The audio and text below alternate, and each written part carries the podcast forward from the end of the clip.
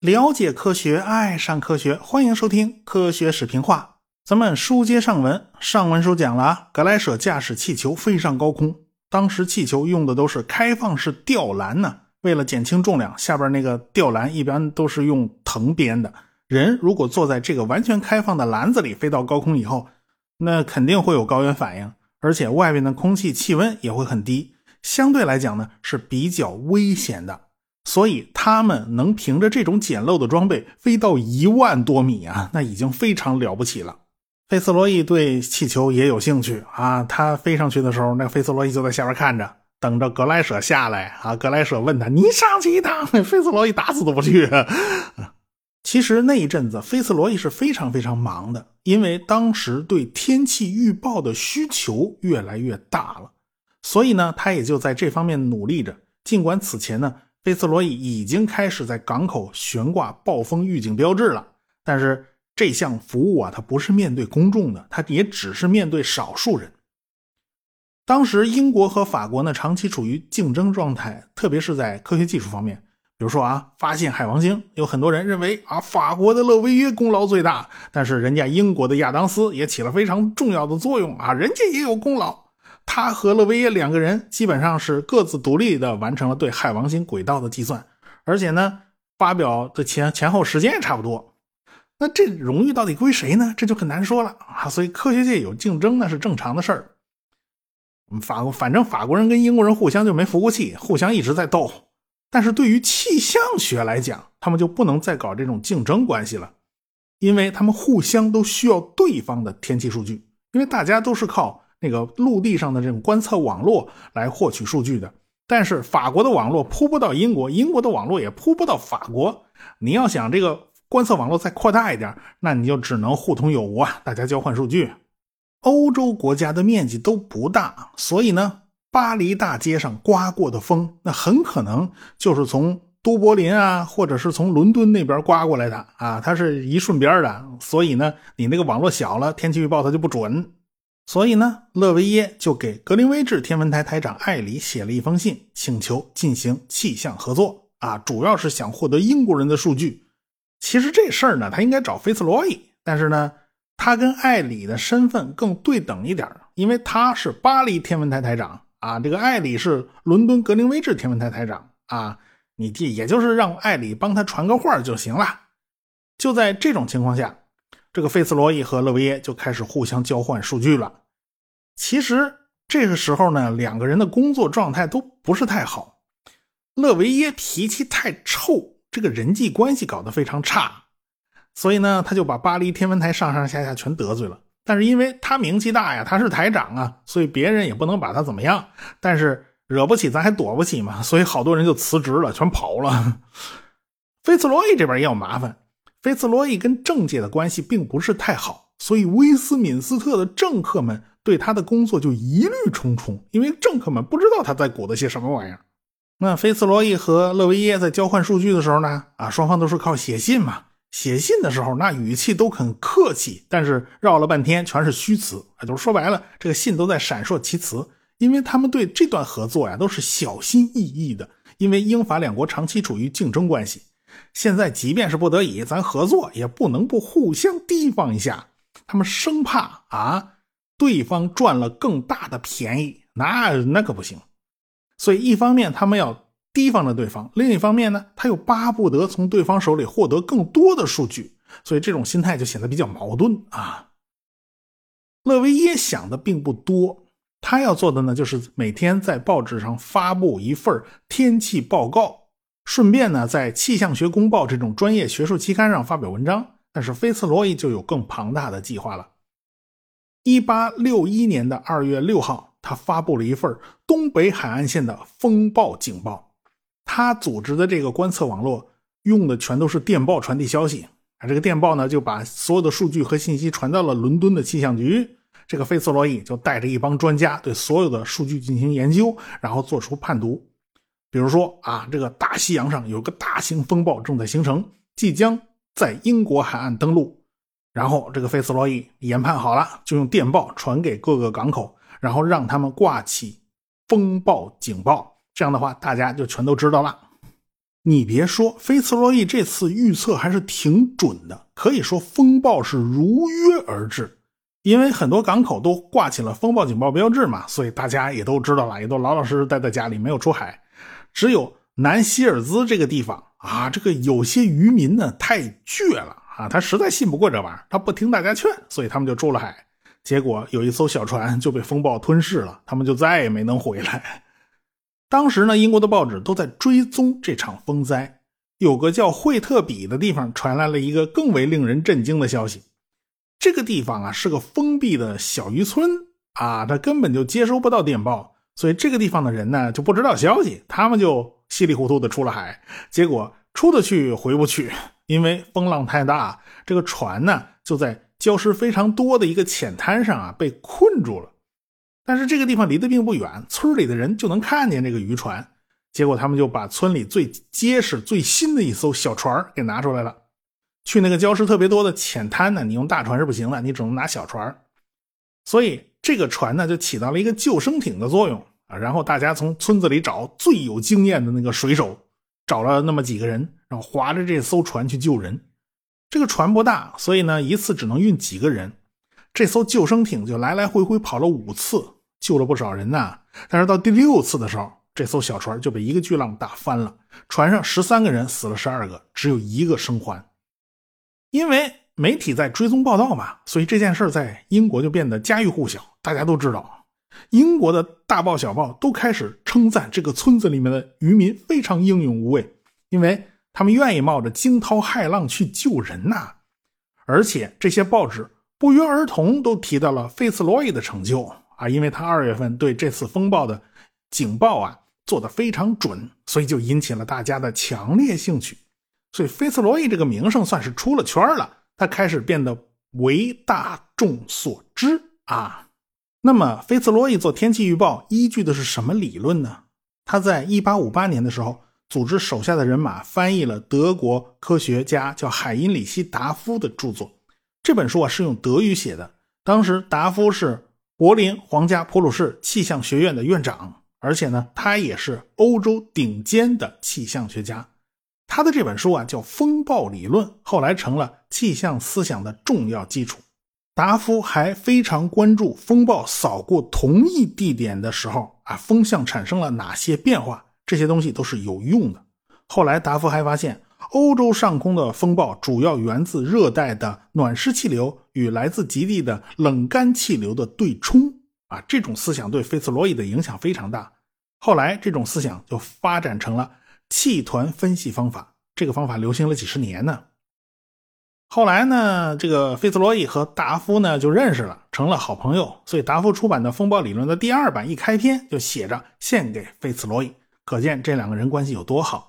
在达夫理论的基础之上，费茨罗伊也总结了一些规律，比如说啊，气压表下降超过零点五英寸，或者是温度变动超过十五华氏度，这通常就预示着会有剧烈的天气变化，或者是要刮一场风暴啊。如果在一个小时内下降了零点一英寸，那么就说明暴风雨已经快要来了。反正就是数据变化越快，后面的事就越大啊，这是基本规律。菲茨罗伊领导的气象局可以说是准确的预警了1861年2月的那场风暴，所以呢，气象局的人呢都信心大增啊，他们的工作也就变得越来越忙碌，因为他们需要抢时间呐。你做天气预报也好，做天气预警也罢，你总要在发生之前才有意义啊，你晚了就没有意义了。您最好啊能早个三四天，那就比较联系理想了。你早个俩钟头，这是不好使。一年呢会出现二十场风暴，哪怕漏报一次，哎，您弄不好就会闹出人命啊！所以费斯罗伊对自己的要求也是非常高的，他是绝对不能容忍出错这种事儿的。到了一八六一年的八月，费斯罗伊决定就把他的观测网扩大，从五十个点扩展到一百三十个点，而且他捎带手就把他对每天天气做出的预报发给了报纸。比如说《泰晤士报》，本来呢，他们也经常发送各种气象数据给各大媒体嘛。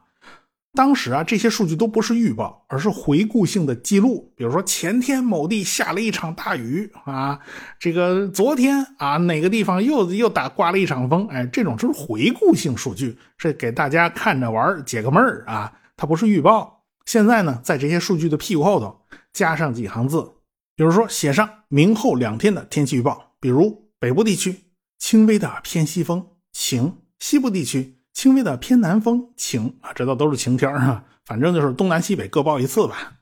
所以呢，在一八六一年八月一号这一天，《泰晤士报》开始刊登气象局对于未来天气做出的预报，这是第一份针对普通公众的天气预报。我们也可以把这一天当做天气预报的诞生之日。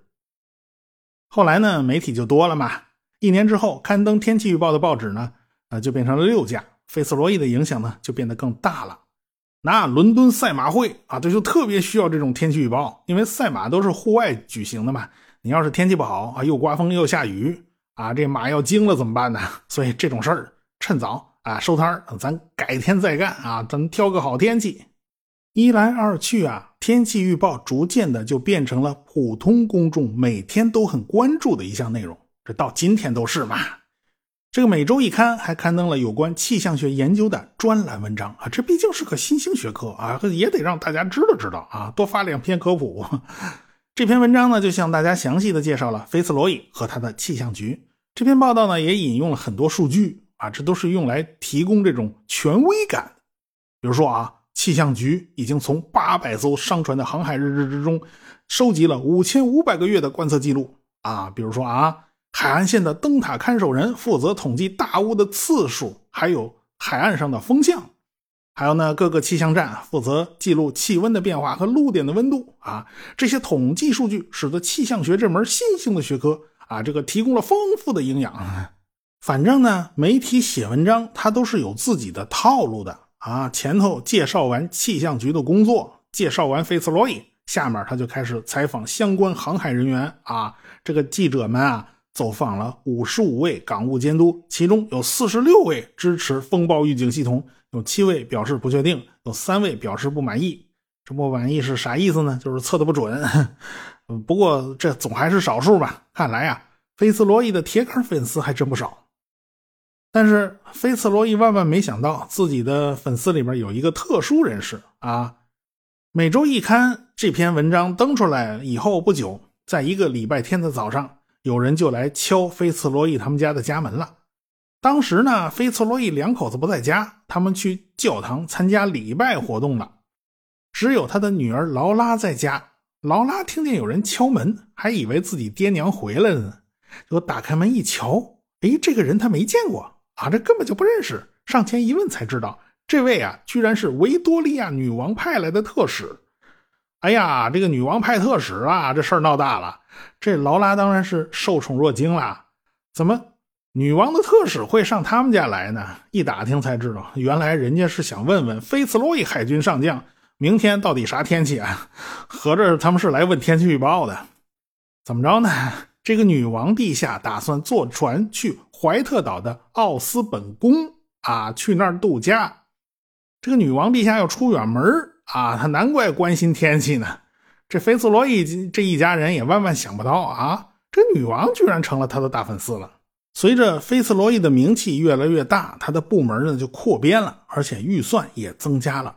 他的观测网络呢就已经扩展到了整个不列颠岛和爱尔兰。每个气象站的观测员早上九点钟采集数据，到十点三十或者十点四十，那电报啊就会滴滴答答的把信息发出去。除了礼拜天休息啊，其他每天都要工作，发到了议会街气象局的办公室里面。数据呢要经过读取、简化、修正，最后变成一张一张的表格，供菲茨罗伊去分析。说白了，当时做天气预报还是靠人的眼睛、靠人的脑子去观察和判断，哪怕是面对一张一张的图表，它也仍然离不开这个过程。所以这种事儿啊，他在当时就是凭经验的，但是经验这个东西呢，它不完全准确，它时灵时不灵的。但不管怎么样吧，菲茨罗伊还是把这辈子所积累的经验写成了一本书，哇，这书很厚啊，这是好几百页。这本书叫《天气学手册》，但是这本书写的是通俗易懂，普通大众也能看，所以销量呢也还不错，影响还挺广泛的。大家普遍呢都是给这本书正面评价，但是也有不少负面评价。特别是有一本杂志叫《雅典娜神殿》，这本杂志上发表了一篇文章，就是对费茨罗伊进行攻击的。主要是说他呀，全凭经验。其实他做天气预报并没有什么坚实的理论基础，而且他也没有对观察到的事实进行严格的归纳，从而形成精准的原理。作为一门实验科学来讲，这是巨大的错误。其实呢，《雅典娜神殿》这本杂志攻击菲茨罗伊本人也不是一次两次了，而且这些攻击文章吧，全都没有署名，所以大家也不知道这文章到底是谁写的。从文风来看呢，这很像是一个经常在这份杂志上撰稿的撰稿人。此人名叫高尔顿。哎，这个高尔顿可不是一般人哦，他就是大名鼎鼎的达尔文的表弟。在整个达尔文家族之中，他可以说是最聪明的一个。从小啊，他就有神童的美誉。人家一岁的时候就会写大写字母了。六个月以后就熟练掌握了希腊字母，你想想这都瘆得慌。这高尔顿才一岁半，这些他都会了。到两岁半的时候，他就读完了第一本书。人家四岁的时候就开始写个人简历了。你说上幼儿园也不用写个人简历是吧？但是人家高尔顿居然就写了这么一份啊！这其中就写了，在这份个人简历里面，他就写了，任何英语书都已经难不倒他了，而且呢，他还会五十二首拉丁语的诗词。而且还会讲所有的拉丁语名词和形容词，还有常用的动词。此外呢，他会做加法，会做个位数乘法。个位数乘法嘛，不就是九九乘法表吗？说白了，他也会背。而且呢，他还认识钱啊，认识钱这点很重要啊，这辈子都很重要。而且呢，他还会一点法语，会看钟表的时间。哎，这就是四岁孩子能干的事儿。到了五岁，他就可以用拉丁文和希腊文写出长篇大论的文章啊！这这方面他本事挺大。到了六岁，人家就开始读莎士比亚了。那长大以后呢，他就读了大学，学的是医学，因为达尔文他们家就是呃医学世家。这个高尔顿也受表哥的影响啊，就就读了医学。后来呢，又去读了数学专业，他对数学非常感兴趣。从学校毕业以后呢，他又到东边的奥斯曼土耳其帝国游历了一遍。那奥斯曼土耳其帝国的地盘很大呀。从1845年、1846年，他去了埃及，沿着尼罗河前往苏丹的喀土穆，后来又去了贝鲁特啦、大马士革啦，还有约旦了。正因为他在中东地区的这一次游历，1850年，高尔顿就成了皇家地理学会的会员。1853年，因为他在非洲南部的考察工作，他获得了皇家地理学会的金质奖。那菲茨罗伊也是皇家地理学会的会员呐，所以高尔顿就和菲茨罗伊遇上了。但是菲茨罗伊对达尔文家族的人就没什么好感，说白了就是因为达尔文提出了进化论，完全和菲茨罗伊的信仰相违背啊。哎呀，这个菲茨罗伊的悔的肠子都青了，苍天呀，大地啊，怎么就把达尔文这么个魔鬼给放出来了？所以，他跟达尔文他们家就没什么好感。他总觉得达尔文家族他们脑袋后边长反骨，所以一听说高尔顿是达尔文表弟，他又一脑门子官司，所以就看人家家不顺眼。但是嘛，大家脸面上还是得要过得去，所以菲斯罗伊对高尔顿那个态度啊，就是不冷不热。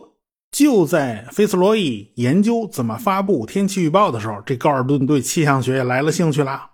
反正呢，这个高尔顿很喜欢户外旅行，他在家里总坐不住嘛，所以1860年的时候，他正在法国比利牛斯山徒步旅行，他弄到了一个新版的羊皮睡袋，他想测试一下这个东西好使不好使。于是呢。这一宿他就没有跟老婆孩子住在旅馆里啊，他没有老婆孩子热炕头，他一个人独自走到了山脚下，准备在那儿露营。高尔顿抬头看看天，哎呦，天上乌云一密布啊，快要下大雨了。你别人搞户外徒步旅行啊，遇到下大雨总是万分警惕啊，咱能不在恶劣天气中那个野外宿营，那咱就尽量不要这么干。他倒好，越下大雨他越来劲。他就钻进了那个新买的羊皮睡袋，然后就扎进了口，就等着天上下雨。他就想测试一把，这个羊皮睡袋它到底防不防水？不管你防不防水，你也不能作死啊！他耳里就听啊，天上咔啦一个霹雷就打下来了，然后这雨跟着哗哗就下起来了，雨下的这叫一个大呀！好在呢，这个阵雨啊来得快去得快，没多久，周围一切都安静下来了。这高尔顿就伸出脑袋啊，往天上看看，哎呀，满天繁星啊，乌云全都飘走了。看来这个羊皮睡袋质量还真不错。就这一回，他对气象学的兴趣啊，就是被这一场大雨给浇出来的。没过几年呢，费茨罗伊就开始在报纸上刊登天气预报了。